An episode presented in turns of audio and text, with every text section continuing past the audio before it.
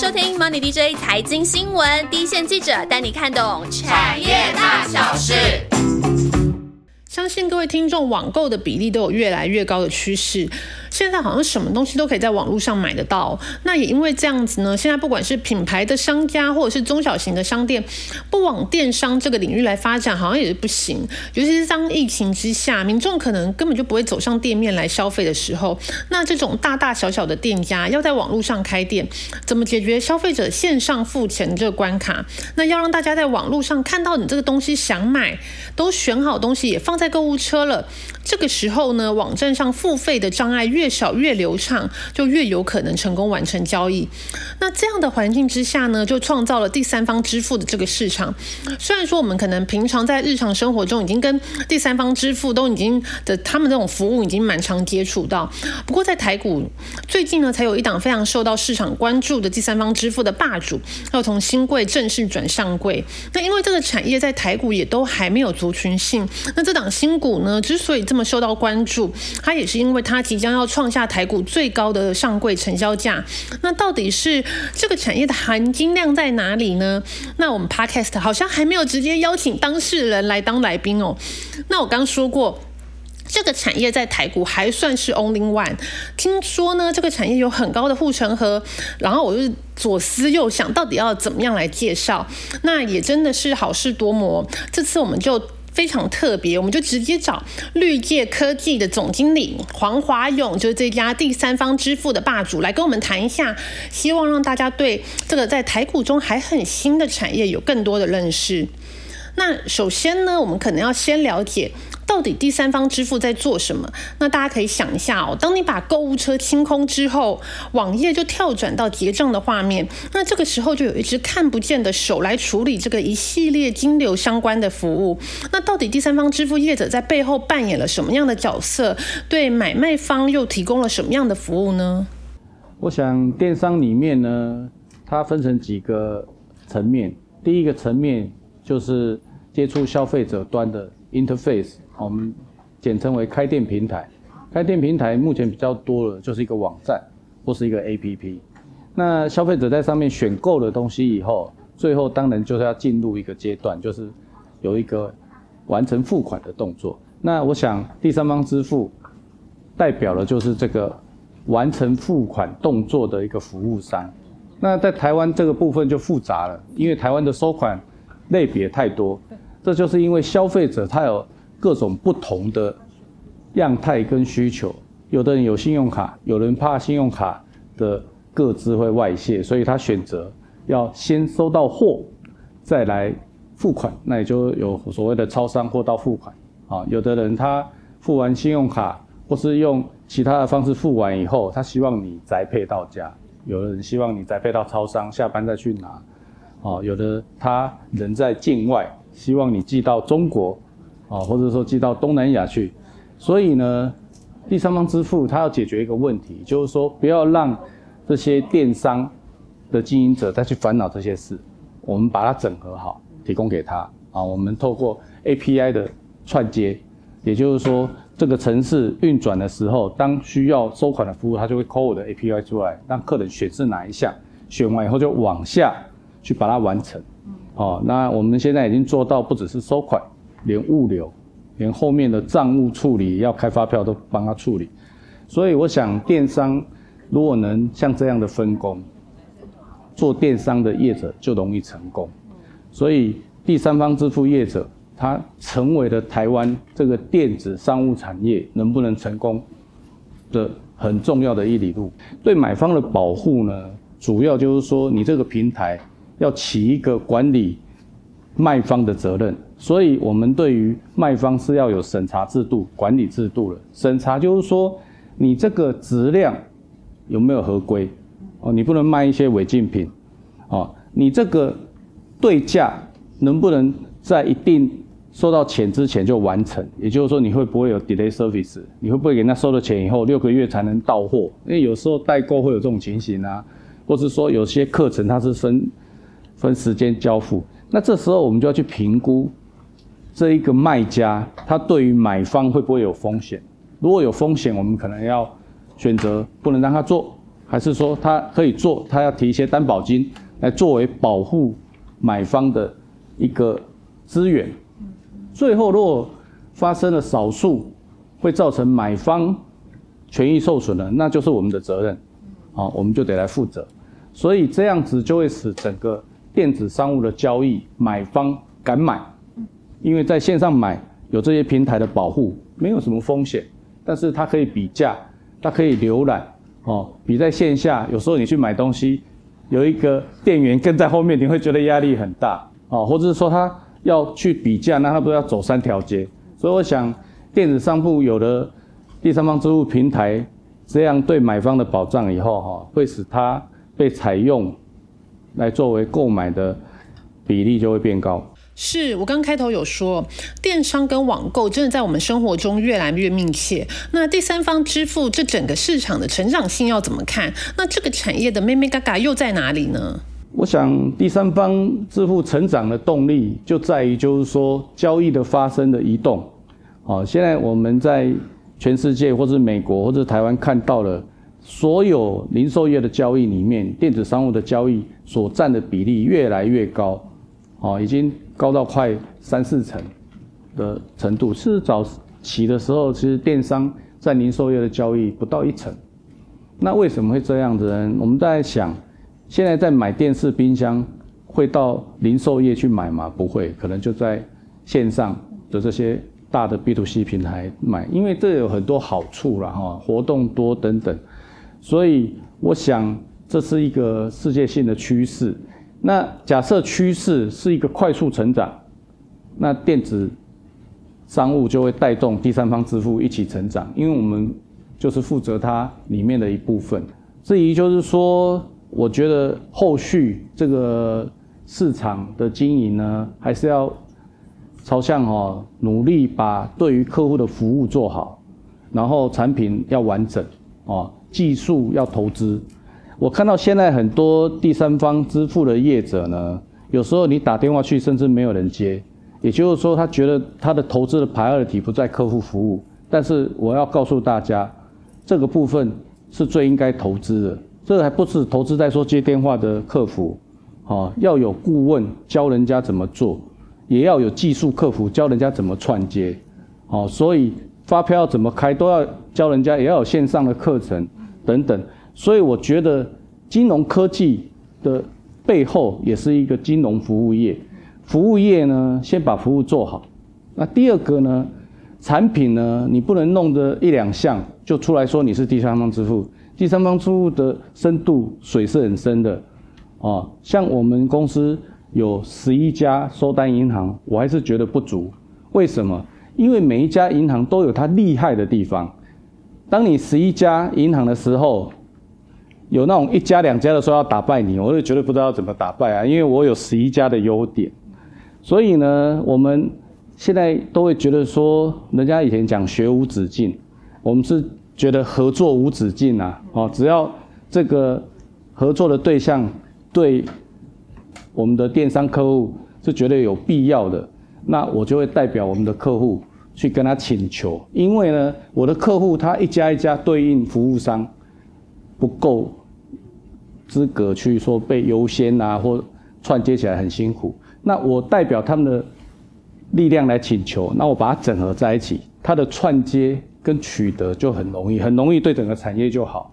所以我觉得赚的每一分钱都是因为先前投入了很多整合的功在里面，哦，然后到最后就会有一个很不错的回收期。我们也很好奇哦，很多人提到第三方支付或者是绿界科技的时候呢，都提到是具有护城河保护的。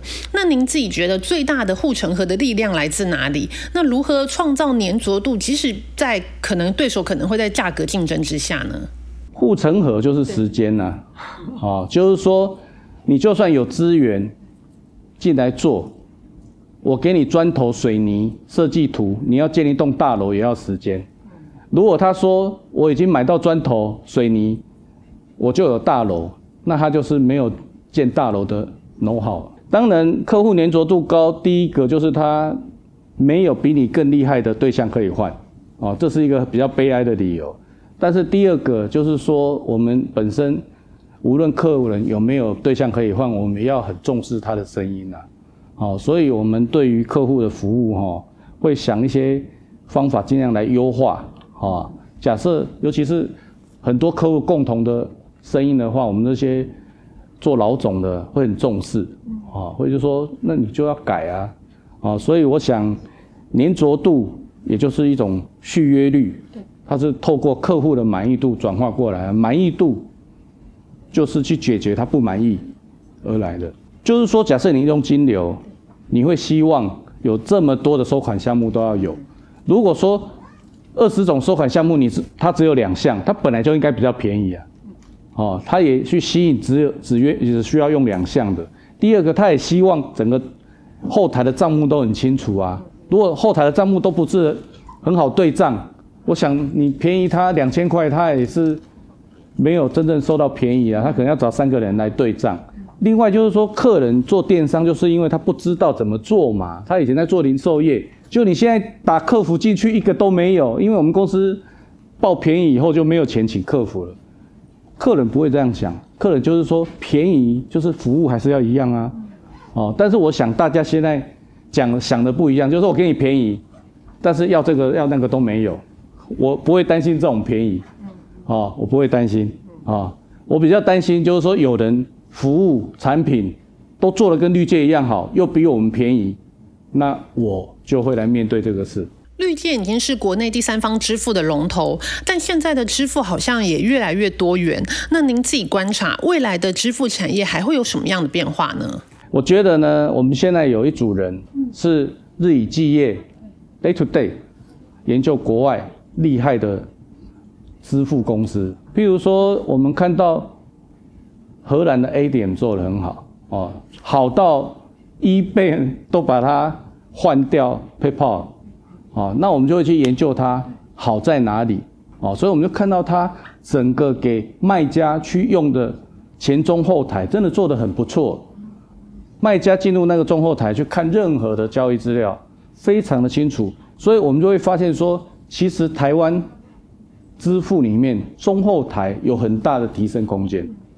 哦，任何的分析都可以做出来。啊，我们也看到国外有些支付公司，BNPL 做得很好，Buy Now Pay Later 分期付款做得很好，很多种模型。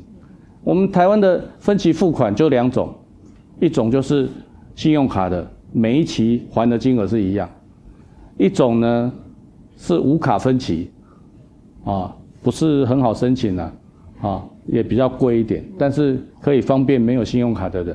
但是呢，思维上不是这么简单，啊，所以以前我们在台湾觉得有快递很满足，但是你去中国你会发现说人家是外送啊，不是快递啊，人家整个小吃街有很多外送的机车在那边等着，然后马上就送。所以呢，经过了三五年，台湾也受到了外送平台的。熏陶，那现在东南亚没有啊，所以有时候在我这一个年代的人，我们以前都会觉得说，台湾未来要变什么，去日本看就知道了；日本要变怎么样，去欧美看就知道了。现在我们要做到，日本以后要做什么样，韩国要做怎样，来台湾看。啊，我希望我们要有一点志气，往欧美直接学习，不用再绕过韩日。其实现在哦，大家不只是在网络上消费，即便是电商买东西的形式都变得越来越多元。那各位听众可以想想，你可能呃上网站买东西，用 A P P 买东西，有时候可能在赖里面的群组里面呢，可能团妈你也可以跟着买。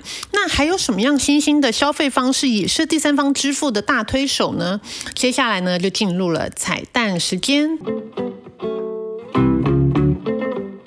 我想目前最新的哈，就是直播带货了。直播带货，我至少认为它还有至少五年的一个很火的一个市场。